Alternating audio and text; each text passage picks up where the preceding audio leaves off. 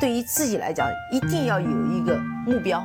一个企业，它真的要对什么人负责任？嗯，要对社会负责任，嗯，对员工负责任，对股民负责任。这个三个责任，一个国家的发展，实体经济是永远是是顶梁柱。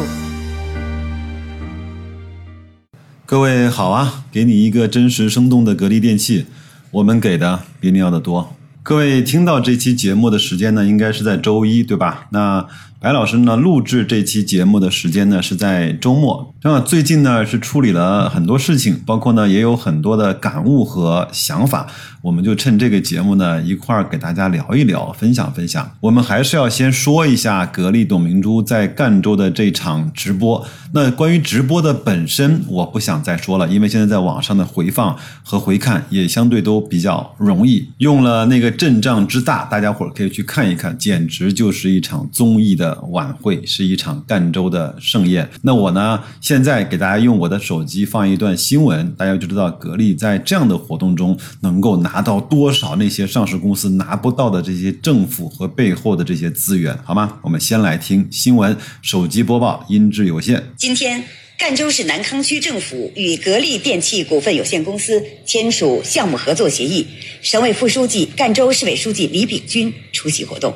格力电器正式落户南康区，成为赣州打造对接融入粤港澳大湾区桥头堡引进的第一家世界五百强制造企业，标志着赣南苏区在建设江西内陆开放型经济试验区这一国家战略中取得了重大突破，开启了世界五百强制造企业投资赣州、投资江西的新篇章。格力电器的落户将推动南康从家具的单核时代迈向家电加家具融合发展的双核时代，加快补齐赣州乃至江西。先进制造业的短板，极大提升赣南老区先进制造业的水平，为赣南老区决胜全面小康、决战脱贫攻坚奠定更加坚实的基础。新闻听完了，白老师再啰嗦两句啊。这个格力的全国巡回直播啊，我也不知道有几站，但是我相信第一站都办成这样，它后面一定会越来越好。包括后面那些城市啊，也会看着这场直播来去做相关的优化。它不只是卖货，而是呢通过格力和董明珠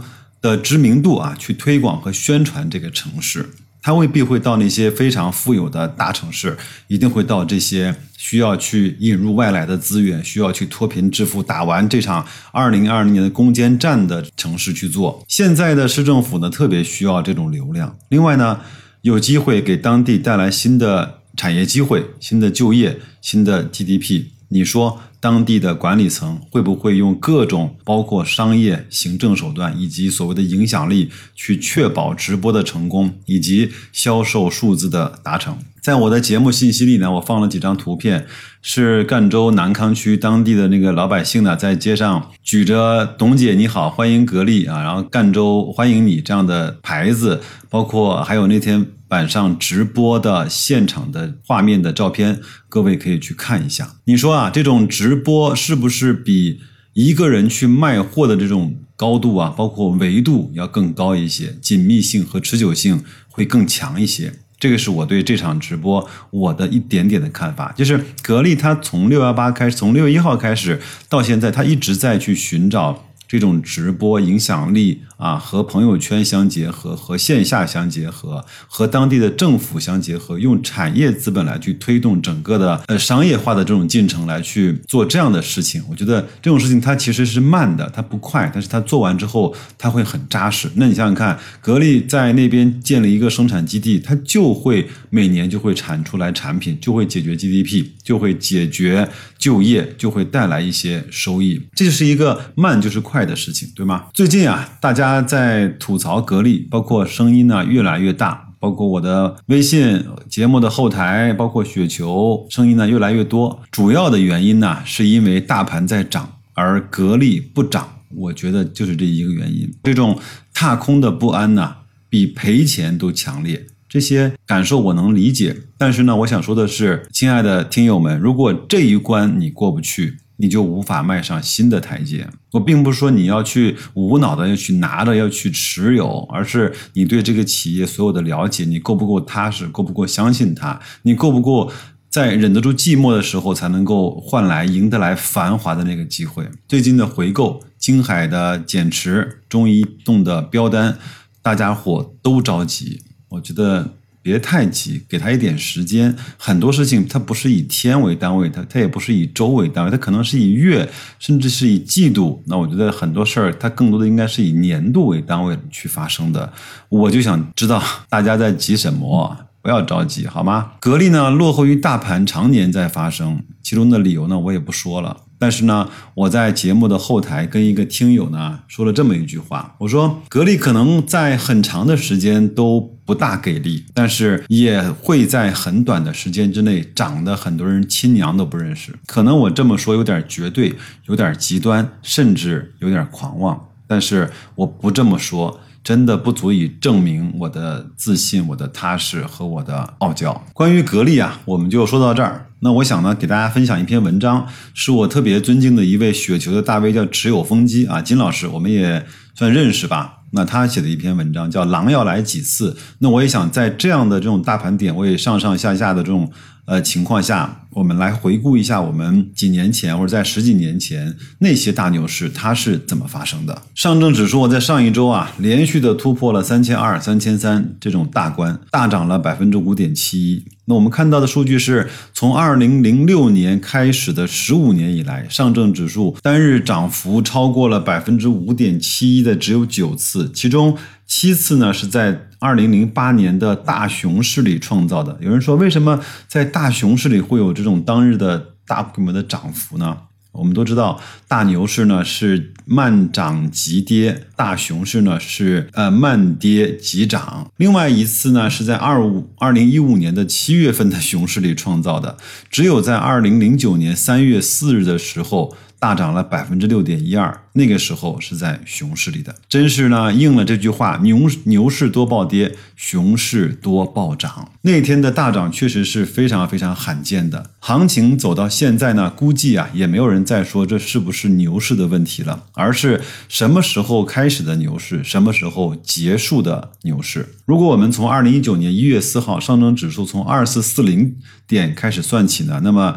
这个牛市已经有了一年半，涨幅达到了百分之三十六。如果从二零二零年的三月十九日的二六四六点开始算起，那么才三个多月，涨幅也只有百分之二十五点九，似乎现在说结束还为时尚早。但市场会继续上涨。不等于说就不会出现下跌，甚至是单日的暴跌了。那和很多新的投资者的想法恰恰相反，牛市里呢更容易出现暴跌。我们来回顾一下2007年大牛市和2015年上半年大牛市里的几次暴跌。非常巧的是，这两次牛熊的转换和牛市的这种。全部的过程，白老师也都完全的经历了，又把我拉回到了十几年前的刚刚进入那个市场时候的那个青葱岁月。我们一块来看一看吧。二零零七年二月二十六号啊，是中国春节长假后的第一个交易日。按说我们都喜欢去开门红，对吧？确实，市场呢也比较给力。当天的上证指数啊上涨了百分之一点四，也算不低了嘛。但是第二天二月二十七号开盘的时候还是正常的。但是四个小时的交易结束之后呢，上证指数大跌了百分之，听好了啊。八点八四，一千四百二十九只 A 股跌停的数量达到八百九十四只，其中那些巨无霸中国石化、宝钢股份、兴业银行、民生银行、中国联通、长江电力、中国国航、上海汽车、五粮液都纷纷的跌停了。我呢也是好奇，再去把 K 线拉回到了那个时候，我们看。当时上海汽车前复权的价格是负的一点六九元。如果在那个时候你买入上海汽车，这个时候它的涨幅包括分红，早都已经把你的所有的成本都赚回来了。五粮液是七点九元，我指的是前复权啊，史称“二二七惨案”。事后呢，有人说是中行呢提高了存款准备金，也有人说是受了外盘的影响。真正的原因啊。其实就是经过一年多的牛市上涨，从二零零五年的六月六号的九百九十八点，一直上涨到二零零七年的二月二十六号的三千零四十点，两倍多、三倍的涨幅，积累了大量的获利盘。有一点点的风吹草动，就像一只在南美的蝴蝶轻轻的扇动翅膀，就导致了北美的一场大风暴。但二二七这次的下跌呢，仅仅经过了不到一个月的时间，上证指数不仅完全收复了失地，而且还在继续的上涨。仅仅三个月的时间，一口气就从最低的二七二三点涨到了五月二十九日的四三三四点，大涨了百分之六十。当天夜里啊，这个是一个非常有意思的事件。管理层呢，为了抑制疯狂的投机，出台了一个针对性非常强的政策：证券交易印花税由原来的千分之一调整到了千分之三。其实。讲心里话，这个印花税对交易的影响真的没有那么大，但是它代表了管理层对这个市场的打压。最不可思议的是，这条对中国股市极具杀伤力的爆炸性新闻，不仅没有在五月二十九号的新闻联播上播出。居然连当天出版的三大证券报都没有来得及在第一时间做出报道，而是播出在当天晚上凌晨零点的央视二套的经济新闻联播中，这个俗称叫半夜鸡叫。就做的有点不地道，也不够光明磊落，对吧？那么第二天呢，上证指数低开低走，最最终下跌了百分之六点五，一千四百五十中一一千四百五十只 A 股中有九百六十七只跌停。再过了三个交易日，上证指数再次暴跌了百分之八点二六。那一千四百四十八只 A 股中有九百九十只跌停，但神奇的是，这两天的大跌只经过了半个月，上证指数就全部的收复了失地，而且继续上涨了两千六百点。这个时间，我希望大家能够记一下：二零零七年的十月十六日，创出了中国 A 股市场上六幺二四的历史新高。我记得五三零半夜鸡叫的那一天呢，我在出差。二零零七年呢是刚刚可以通过手机来上网，我记得我还是在用诺基亚的 N 九五吧，在上面看看行情，好像觉得手机坏了，就是没有一个东西是红的，都都是绿的。那六幺二四之后的下跌呢，也真的现在来看是一个史诗级的下跌，一直跌到了幺六六四点。我不知道我的听众里面有没有喝啤酒的啊？有一个啤酒的牌子，它那个蓝色的瓶子上面就是贴着叫幺六六四的品牌，还挺好喝。每次呢看到这个品牌，我都会有很多的感慨。虽然我不是个技术派，但是我经常会去看上证指数的线路图，因为我知道在每一个涨涨跌跌，在每一个高峰低谷，它代表的就是人性，它代表着每一个投资者在背后的辛酸苦辣，代表着所有人的欲望、贪婪、恐惧和无知交织在这个市场上。有人在股市里实现了财务的转变，甚至是财务的自由。有人在股市里学到了人生的经验，甚至是惨痛的教训。有人至今认为投资是赌博，有人甚至从更高的维度已经看清楚了投资的真谛。这些线型、这些 K 线的后面，真的是大千世界。那句话怎么说的？叫一花一世界，一叶一菩提。我们回到文章啊，到了二零一五年的一月十九号，这个是我相信很多人现在在听我这个节目都经历过的那个市场的疯癫到整个的崩溃啊。经过了半年多的牛市，基本上是从二零一四年的七八月份，这个牛市就开始起来了，市场再次迎来了大跌。当天的上证指数暴跌了百分之七点七。两千五百九十二只 A 股中，一百六十只跌停。虽然数量不多，但是工商银行、建设银行、中国银行、农业银行、中国人寿、中国石化、中国平安等一批市值最大的蓝筹股全部都跌停了。这一次的导火索呢，是证监会、银监会啊双双出手遏制市场过热。证监会呢处罚了几家大型券商违规的融资融券业务，银监会呢是发文规范信贷流向，停止散行的信托，也是老调重弹。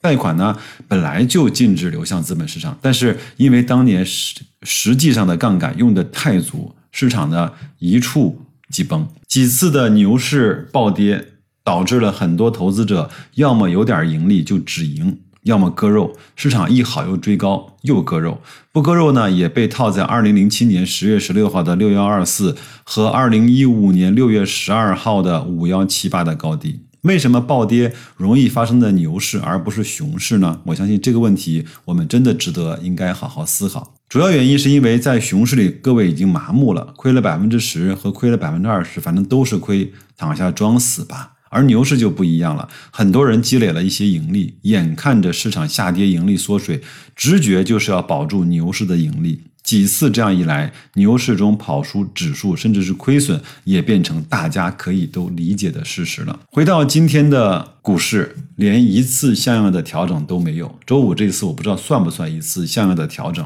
大概率呢是不会结束这次牛市的，而且我估计，就是金老师估计啊，要来几次暴跌才会结束这次牛市。就像那一则狼来了的预言一样，刚开始放羊的孩子说狼来了，大家都相信，直到受骗了几次之后，狼真的来了，大家反倒觉得是假的了。至于 A 股这次要来几次狼来的这种事情，我也不知道。现在我们唯一要做的就是，不管涨跌，就是要抱住我们的筹码，多看少做，仅此而已，还远远没有到了止盈的时候。这个呢，也代表白老师一部分的观点，在牛市或者是在可能即将要发生的牛市的市场上，我们要做的就是抱紧我们的筹码，别浪。稳住，不要去做那个轮动，别换。有可能你的板块涨得慢，没事儿，总会有你这个板块涨的那一天。记住，我们来投资市场不是为了不亏损的，也不是为了赚那个三两个点的，好吗？我们是为了改变我们的财务状况而来的。好的，最后呢，白老师也恬不知耻的跟大家说，我想给大家发个福利，其实呢是请大伙儿帮个忙。那我呢？周六发了一个朋友圈，是我们的电商部门在苏宁易购啊开出的第一个专卖店。那新店开业呢，总归有一些，呃，想有一些基石的粉丝，我也不想去买那个僵尸粉，也没意思。那所以呢，各位如果。没什么事儿，就可以加我的微信。都说我像白老师的首拼字母，看看我在周六发的那个朋友圈啊，点击一下关注那个店铺就行了。你也不用浏览，你也不用购买，你可以知道哦，原来白老师是做这个业务的，也觉得挺有趣的，好像跟投资也八竿子。打不着，对吗？如果你愿意的话，就去吧。那为了表示感谢呢，我会用一个有意思的方式来给大家发一个小小小小的福利，好吧？如果各位看到了我的朋友圈，也愿意帮我去点个关注的话，那请在我的朋友圈下面留个言吧。我在朋友圈留言的方式告诉大家这个小福利我是怎么发给大家的，好吗？那就这样，祝各位在新的一周工作顺利，投资愉快，再见。